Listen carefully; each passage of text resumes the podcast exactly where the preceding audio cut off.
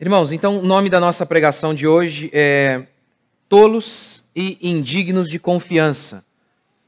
É a nossa pregação de número 20 no livro de Romanos. Vamos lá, Romanos 1, 28. Depois de ter descrito que o homem está debaixo da ira de Deus por conta de seus pecados, Paulo então agora ele dá um, um resumo da condição humana. Como é o homem sem Deus? O que, no que o homem se tornou? O que o homem se tornou por conta do pecado? E aí ele dá um resumo aqui. Dá algumas definições do que é o ser humano. Verso 28. Assim, por haver rejeitado o conhecimento de Deus, foram entregues pelo próprio Deus a uma mentalidade condenável para fazerem coisas que não convêm. Eu já falei disso, vou repetir. Paulo diz: porque eles rejeitaram o conhecimento de Deus, Deus os entregou, como diz a versão revista atualizada, a uma disposição mental reprovável. Uma disposição mental reprovável. Ou seja, toda a inclinação da mente humana é sempre para aquilo que é mal, para aquilo que deve ser reprovado. Esse é o estilo de vida de qualquer ser humano sem Deus. É assim que o homem é. Ele pensa de maneira errada. Todos os seus pensamentos são inclinados para aquilo que é ruim. Ele se inclina para a lama. Então, eles praticam o que é mal. Verso 29. Cheios de toda forma de injustiça. E aí ele vai enumerar algumas aqui, algumas injustiças: malícia, cobiça, maldade, inveja, homicídio, discórdia, engano, depravação, sendo intrometidos, caluniadores, inimigos de Deus, insolentes, orgulhosos, arrogantes, inventores de males, desobedientes aos pais. E aí, o que é o meu tema hoje? Insensatos e indignos de confiança. Insensatos e indignos de confiança. Lembrando que tudo isso aqui, cada uma dessas características, toda essa vida pecaminosa e essa vida de injustiça, é uma consequência de o homem ter abandonado seu Criador. Eles desprezaram o conhecimento de Deus, como Paulo diz aqui no versículo 28. Tendo conhecimento de Deus, não o glorificaram como Deus. Não é que os homens não sabiam, é que os homens escolheram não saber. Não é que os homens não enxergavam, é que os homens decidiram furar os seus próprios olhos. E por isso, eles estão em completa escuridão. O que na Bíblia, escuridão, muitas e muitas vezes, é símbolo de falta de sabedoria e ao mesmo tempo de pecado, porque são coisas inseparáveis, como você nota aqui. Primeiro, você pensa de maneira errada, o que é burrice, estupidez, e então você pratica aquilo que é mal. De maneira que todo aquele discurso, não importa o que você crê, o, o importante é o que você faz, é um grande, uma grande mentira. Uma grande mentira. A gente tem que pensar de maneira correta para então viver uma vida correta. Sendo assim, vamos falar então dessas características que Paulo está dizendo aqui. Primeira, insensato. A palavra em grego aqui é assunetos. E a Bíblia, o dicionário de Strong traduz, traz alguns sinônimos: tolo, estúpido, sem entendimento. Tolo, estúpido, sem entendimento. O homem se tornou tolo. O homem se tornou insensato, já que ele abandonou o conhecimento de Deus, o juízo de Deus sobre ele é que o homem se tornou tolo. De maneira que, ainda que a verdade bata nele como um caminhão, ele não consegue enxergar. Ele não consegue ver. O homem se tornou incapaz de discernir a realidade. Mesmo as mais óbvias das realidades são impossíveis de serem discernidas por este homem. Exemplo. Ele não consegue discernir Deus. No Salmo, o salmista diz assim: Diz o tolo no seu coração, não há Deus. E aí ele continua: Corrompem-se e praticam abominações. Então, primeiro, a crença, depois, a prática. Mas, apesar de todas as evidências da existência de Deus, Começando como Paulo mesmo diz aqui, a evidência da natureza. A natureza, diz o salmista, o sol, ele é como um pregador. ele faz, ele sai de sua tenda e ele faz o seu caminho, diz o salmista. Óbvio, a linguagem aqui é do observador. Tudo isso diz, diz o salmista, diz Paulo. A natureza é uma evidência de que existe Deus, mas eles não conseguem. Eles não conseguem discernir isso. Por isso, muitos homens, eles decidem se tornar ateus, mas é uma estupidez tremenda. E é impressionante como que o salmista diz: o tolo diz não a Deus. O impressionante é que hoje o ateísmo é sinônimo de inteligência. Ah, aqueles que estudam acabam se, acabam se tornando ateus. Lé do engano, mentira. Mentira, é insensatez, é tolice, absurdo. Primeiro, por conta do grande pregador, o primeiro grande pregador, a natureza. E segundo, o evangelho, a escritura, a revelação, sendo confirmada por um testemunho facilmente verificável. A morte e ressurreição de Jesus Cristo, testemunhada por todos os seus apóstolos e centenas de outros discípulos que testemunharam Jesus Cristo morto na sexta e ressurreto no domingo. Isso é facilmente verificável. É uma questão de lógica. Mas o insensato não enxerga. O insensato consegue crer que Deus não existe. Ele consegue descambar para todo tipo de idolatria, fazer uma imagem, todo tipo de absurdo.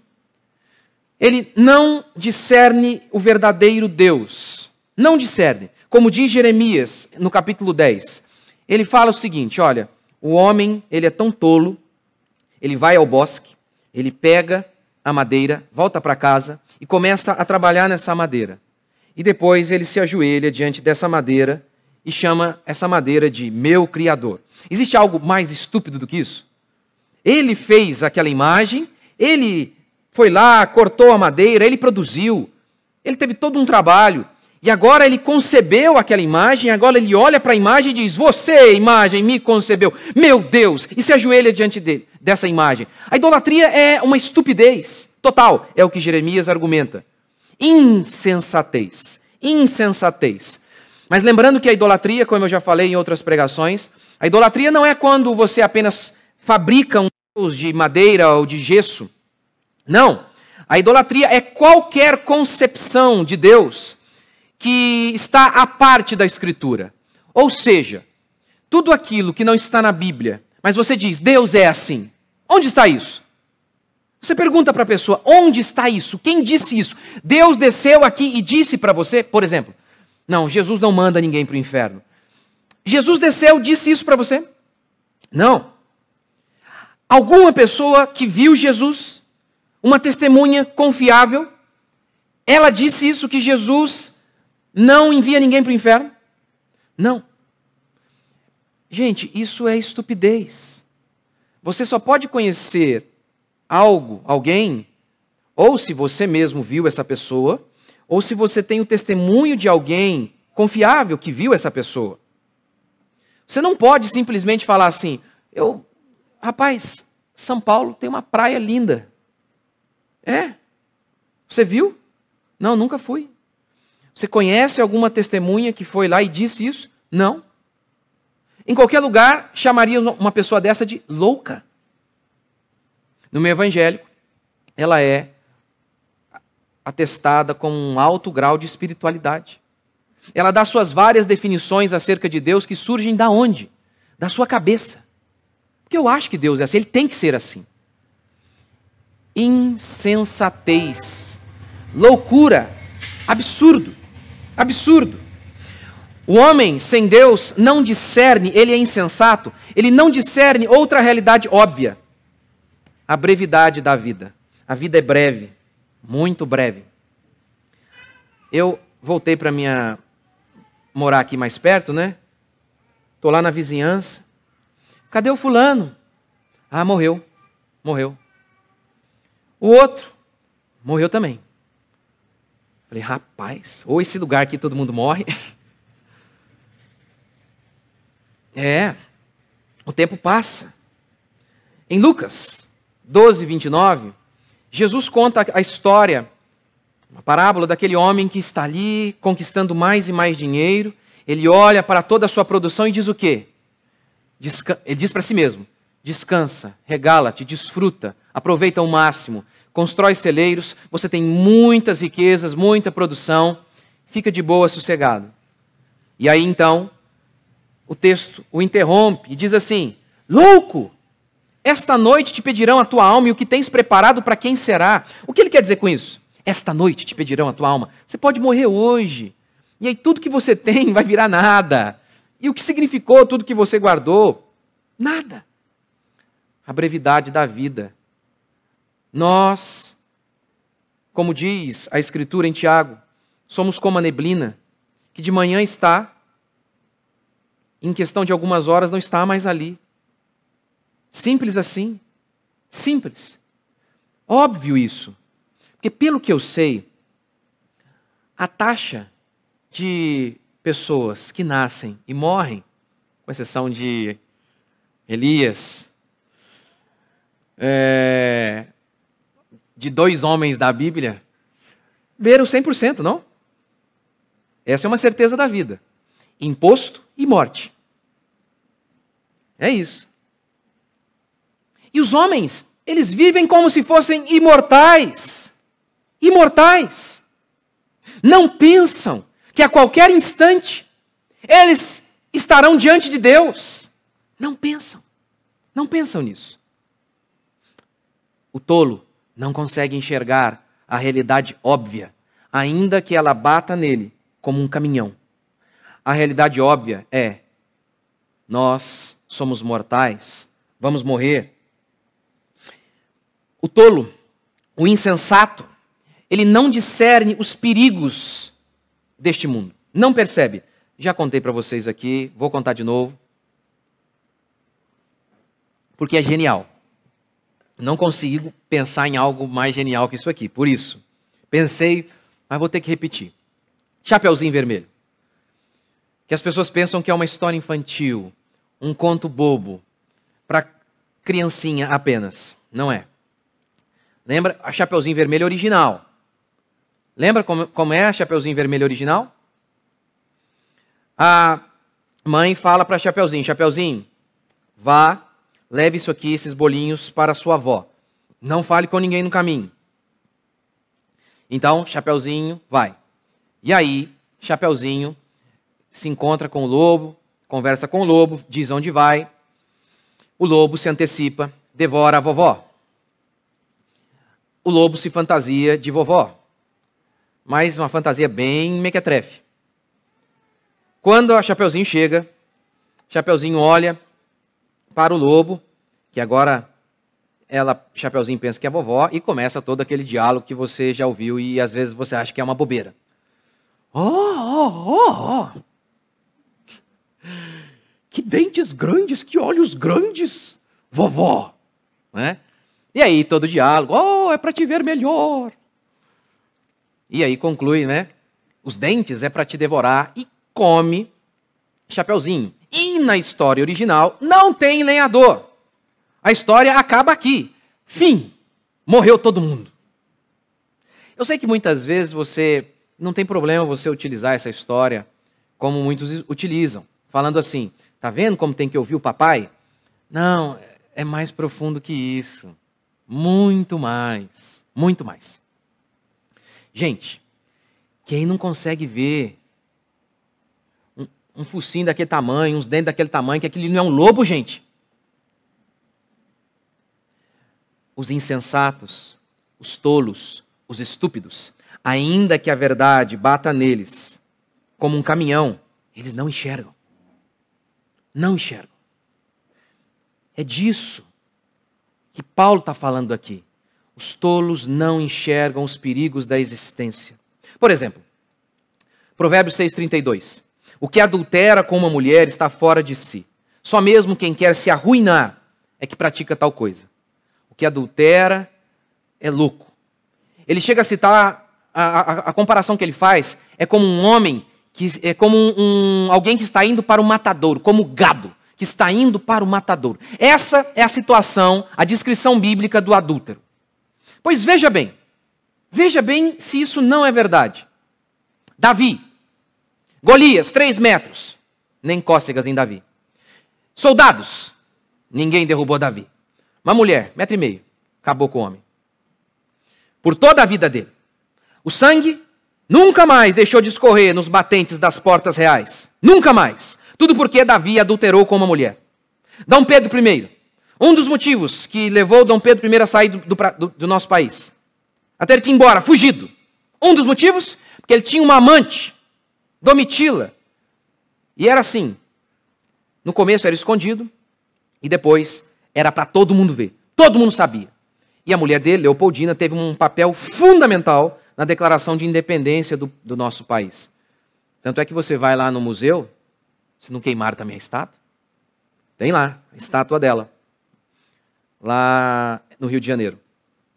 Então, e, e por conta dessa vergonha que era Dom Pedro, ele saía com ela para todo mundo ver, tinha lá um quartinho conjugado lá no palácio. Todo mundo sabia que ele tinha uma amante. Dentre alguns outros motivos, com certeza esse foi um dos principais que levou Dom Pedro a, se, a beijar o seu filho, Dom Pedro II, enquanto dormia, e foi embora. E depois, seu filho escreve para o pai, dizendo assim: Papai, envie um pedacinho do seu cabelo para mim. E nunca mais viu seu pai. O adultério o adultério. A, na mitologia, leva dois países a guerrearem por dez anos por conta de um adultério, a famosa Helena. Dez anos. A ficção, a mitologia, a literatura, a Bíblia. A nossa experiência mostra que é um absurdo isso. Mas o tolo não identifica isso. Nem que a verdade bata nele como um caminhão. Ele não percebe isso. Não percebe todos os perigos que o cercam. Por isso, ele levanta de manhã e sai em meio a todos esses perigos e ele não, ele fica em paz em meio aos perigos. Como alguém sem Deus pode sair num mundo perigoso como esse em paz? É porque é louco. O louco não discerne a realidade. O estúpido não discerne a realidade. As pessoas que não têm Deus de verdade e estão em paz é porque são loucas. Lucas, sem Deus, eu não levantaria de minha cama jamais. Mas o tolo não percebe isso.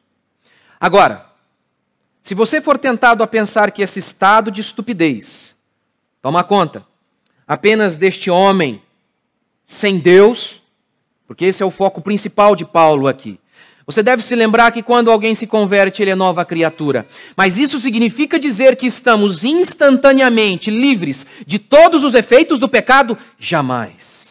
Jamais. Jamais. Deus me livre falar um absurdo desse. John Wesley pregou algo parecido com isso, que ele chamava de perfeição. Né, a perfeição cristã era como se fosse um batismo, a pessoa recebia o Espírito Santo e estava livre de todo o pecado. Mentira! Iremos batalhar contra as nossas paixões e vícios até aquele dia em que os nossos corpos serão glorificados.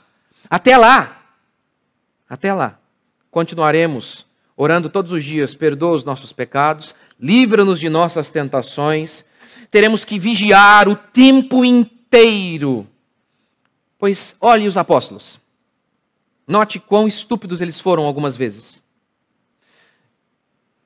Dois irmãos, se aproximam de Jesus. O texto também diz, a mãe né, dos dois: Senhor, no teu reino a gente pode sentar um do teu lado, outro do outro. Aí Jesus diz: Vocês não sabem o que vocês estão falando. Isso é uma insensatez monumental. Monumental.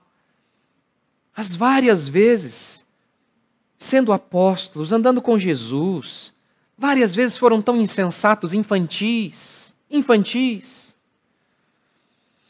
Esta sessão começa assim: por haverem rejeitado o conhecimento do Senhor, eles se tornaram ignorantes. O temor do Senhor é o princípio do saber, temor de Deus. Essa é a maneira de come para começarmos a sermos livres da insensatez, temor de Deus. Mas, pastor, você está dizendo que não tem como ter o verdadeiro saber sem o temor de Deus? Sim. Não há. Não é possível. Mas e aqueles que dividiram o átomo? E aqueles que sabem tudo de robótica ou de física quântica? E aí? E aqueles que fizeram grandes invenções? Você acha mesmo que isso se resume ao grande saber da existência? O barco está afundando. Você sabe tudo sobre física quântica, robótica, biologia, mas nada sobre navegação. Nada. De que adiantará? O que a Bíblia diz é que este mundo vai ser enrolado como um pergaminho. Todos os títulos, todos os conhecimentos, todas as produções se desfarão. O que, o que permanecerá? Justiça. Justiça. Aqueles que viveram uma vida justa, que só é possível por meio da fé em Cristo Jesus. Tudo o mais, tudo o mais será esquecido. Por isso, Paulo diz: Deus tornou louca a sabedoria deste mundo. Segundo, os homens se tornaram indignos de confiança. Essa lista aqui de pecados é um detalhamento dos Dez Mandamentos, que são mais resumidos ainda em dois só: amar a Deus e o próximo. Por quê? Simples. Se os primeiros mandamentos dizem, a primeira tábua dos mandamentos diz respeito a mandamentos que quebramos diretamente contra Deus, a segunda tábua diz respeito a mandamentos que quebramos contra o próximo. Por isso Jesus resume assim: ame a Deus e o próximo. Afinal de contas, se você ama o próximo, você não matará o próximo. Se você ama o próximo, você não mentirá contra o próximo e por aí vai. Então, tudo isso aqui são apenas detalhamentos dessa quebra da lei, do decálogo dessa quebra da lei que se resume em um mandamento: amor. O amor é o cumprimento da lei. Ok. O que é, então, o pecado? Se a lei é o amor, o que é o pecado? O pecado é o amor por si mesmo, ao custo do prejuízo alheio. Isso é o pecado. O que é o roubo? É buscar a sua satisfação, mesmo ao custo do prejuízo do outro. O que é a mentira? O que é o assassinato? Tudo isso por isso, não é o meu tema, né? Mas é, é tão. É, é, é... Ai, Jesus está amado. Uh, cansa. É ruim quando a gente ouve pastor falando: ame mais a si mesmo. Você já se ama no máximo. Não há tal mandamento na Bíblia. Não há. Negue a si mesmo. O grande problema é que você se ama demais. Esse é o seu problema. Há paixões violentas e incontroláveis no homem, que o levam a priorizar a si mesmo, o seu prazer, mesmo ao custo da destruição do outro. E o que melhor exemplifica isso é o vício em drogas. O que é o vício? Uma pessoa viciada. Ele não olha seu pai, não olha seu filho, ele não olha nada. Mas isso aqui é apenas o ápice do pecado. Mas em graus menores, é exatamente isso que é a essência de todo pecado. É a busca do meu próprio prazer, ao custo da ruína dos outros. Foi o que aconteceu com Davi. Ele arruinou sua família. A partir de agora, Davi, diz Deus, nunca mais a espada deixará de correr na sua casa um filho vai se levantar contra outro filho. E assim aconteceu. Por conta de um momento de prazer, para satisfazer a si mesmo, apesar de Davi já possuir várias mulheres. É isso. O pecado é isso. A busca do meu próprio prazer, mesmo ao custo da ruína de todos aqueles que estão ao meu lado. Sendo assim, você deixaria sua carteira em cima da mesa, próxima a um viciado desse? Por isso o homem sem Deus se tornou indigno de confiança. Platão, em seu livro A República, ele cita um mito, o anel de Giges. O que era o anel de Giges? Giges era um pastor. Não pastor como eu, pastor de ovelhas, literalmente. Giges, ele achou um anel que lhe concedia um poder. Que poder? de ficar invisível. Invisível. Então, Glauco está argumentando ali com Sócrates, e o argumento era: se o homem puder fazer coisas tendo a convicção plena de que ele não será punido, ele apenas fará o que é mal. No caso de Giges, sabendo que estava invisível e ninguém jamais saberia quem fez tal coisa, os, os crimes, ele estava com a garantia plena de que ele não seria punido. O que ele faz? Ele, Giges seduz a rainha, ele mata o rei e toma o lugar do rei. É mito? Não. Descreve a essência humana, com certeza. Quando algumas coisas são arrancadas, o homem tem o seu anel de Giges. Ele tem. Por exemplo, sem Deus, diz o tolo no seu coração: não há Deus. Corrompem-se e praticam abominações. Quando você tira a noção de Deus, o freio moral se vai. E aí, como qualquer filósofo sabe disso, tanto ateu quanto crentes, como cristãos, como Dostoiévski, se não existe Deus, não existe certo e errado. Estado. O Estado vem para punir o que é mal. Sem Estado, seria impossível a prática do comércio, por exemplo. Imagine poder comprar algo tendo a certeza plena de que você não precisaria pagar. Imagine um homem, o um homem sem Deus, nesse estado. Igreja. A igreja é outro freio. Por isso, homens sem Deus não querem igreja. Porque o que diz a Bíblia? O que disse Calvino? Como a gente identifica uma igreja verdadeira? Não pelo prédio, não, jamais. Mas por alguns princípios, e um deles é prática de disciplina bíblica, no tom do que Jesus disse. Olha, se um irmão pecar contra ti, vai falar com ele. Se ele não te ouvir, leva duas testemunhas. Se não ouvir duas testemunhas, leva a liderança da igreja. Se não ouvir a liderança da igreja, considera o gentil e publicano. Ou seja, excomunga esse rapaz, retira-o da igreja. Se ele não quiser se arrepender de maneira alguma. Se ele não reconhecer seus erros. Numa igreja, isso acontece. Numa igreja genuína se tenta praticar isso.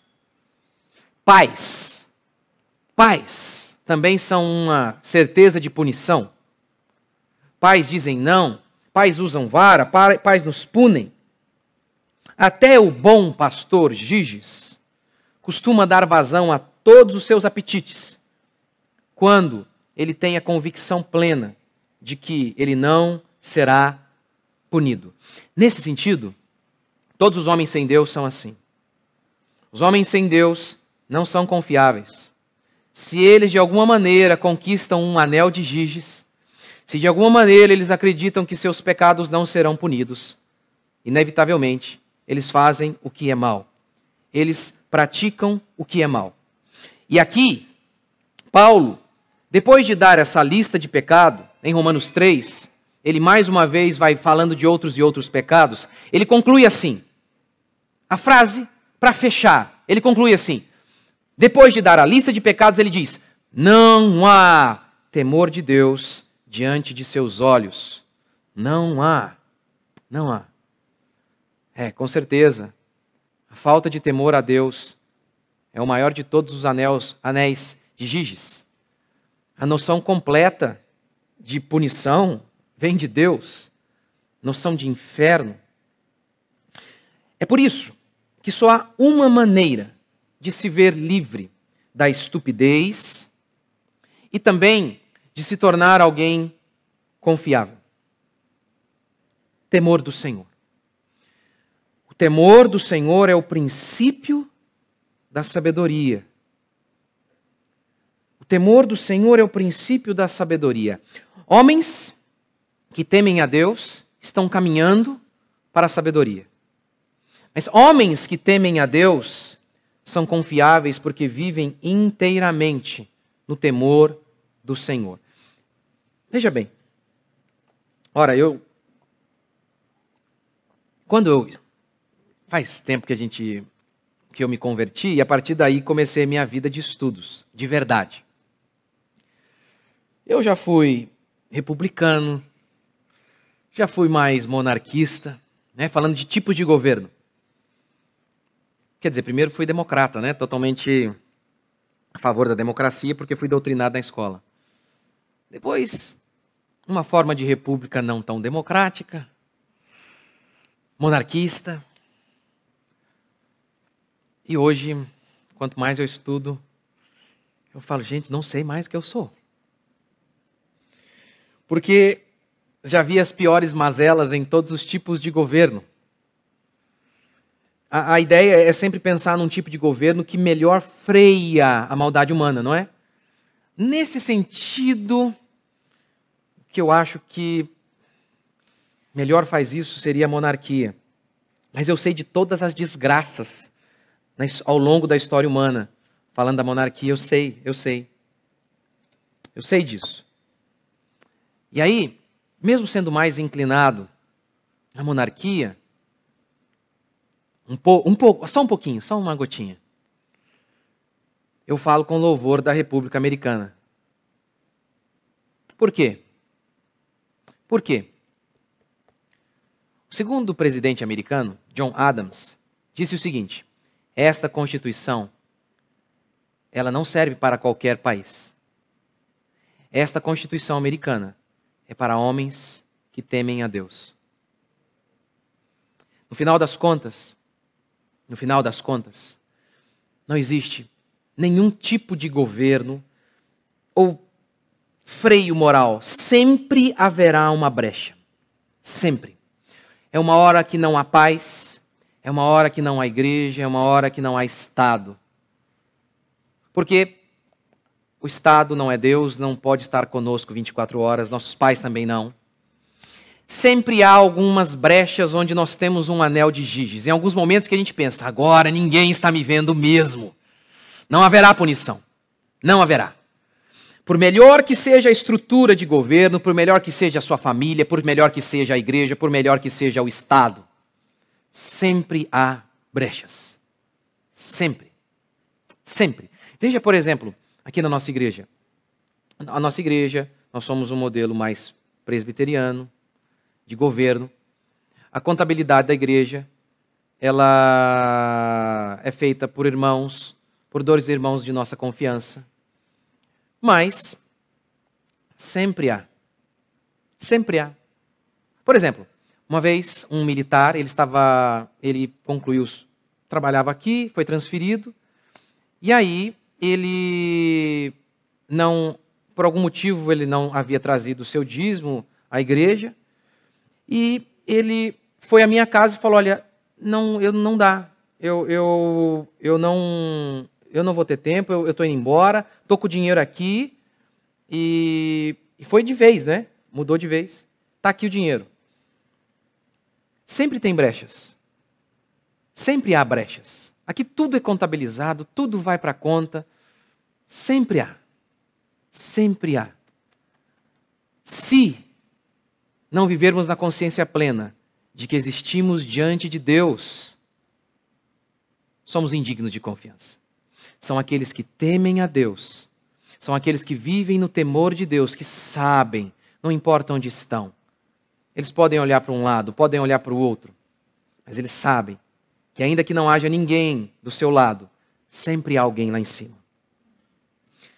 Por isso, a insensatez se cura com temor do Senhor.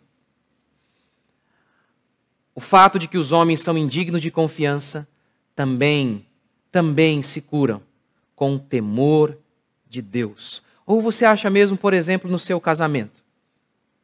Você acha mesmo que o que sustenta o seu marido é o fato de que você é linda? Gente, se Gisele Bündchen foi traída, gente. Para aí, né? Hã? Você não vê? De vez em quando a gente ouve a notícia, uma, uma mulher é, é linda, uma deusa. O cara meteu o chifre nela. Se essas mulheres, gente, não foram livres, quem poderá ser? Hã? O que um homem de Deus pensa? O que um homem de Deus pensa? É isso, ele está lá, casado, 20 anos de casado, o tempo costuma ser cruel. A lei da gravidade faz as coisas caírem. Você acha mesmo que a piriguete dando em cima do seu marido, ele vai lembrar de você? Não vai. Não vai. Os olhos do Senhor estão sobre todos, maus e bons. É o temor do Senhor que nos torna dignos de confiança. É o temor do Senhor que nos livra da estupidez. Já que, por nós mesmos, não podemos discernir a realidade, se Deus não fizer um milagre e abrir os nossos olhos. É isso mesmo, milagre mesmo. Não é apenas uma questão de eu abrir a minha boca, pregar aqui e você entender. Apenas uma questão física, mental. Não, não é isso. Lembra daquela, daquele momento em que Paulo prega e diz o texto que Deus abria, o Espírito Santo abria o coração de Lídia? Lembra disso? Lembra de Paulo falando que os judeus liam a Bíblia, mas havia um véu que os impedia de enxergar? Não é uma questão apenas de o pastor vir e pregar de maneira lúcida, clara e simples. Não é. Não é. É questão de um milagre. Cada vez que eu me posiciono aqui, eu preciso de um milagre, vocês precisam de um milagre. Que Deus venha e rasgue seus corações. Que Deus venha e abra sua mente, para que você possa enxergar o que está na cara. Porque por nós mesmos não podemos. Temor do Senhor.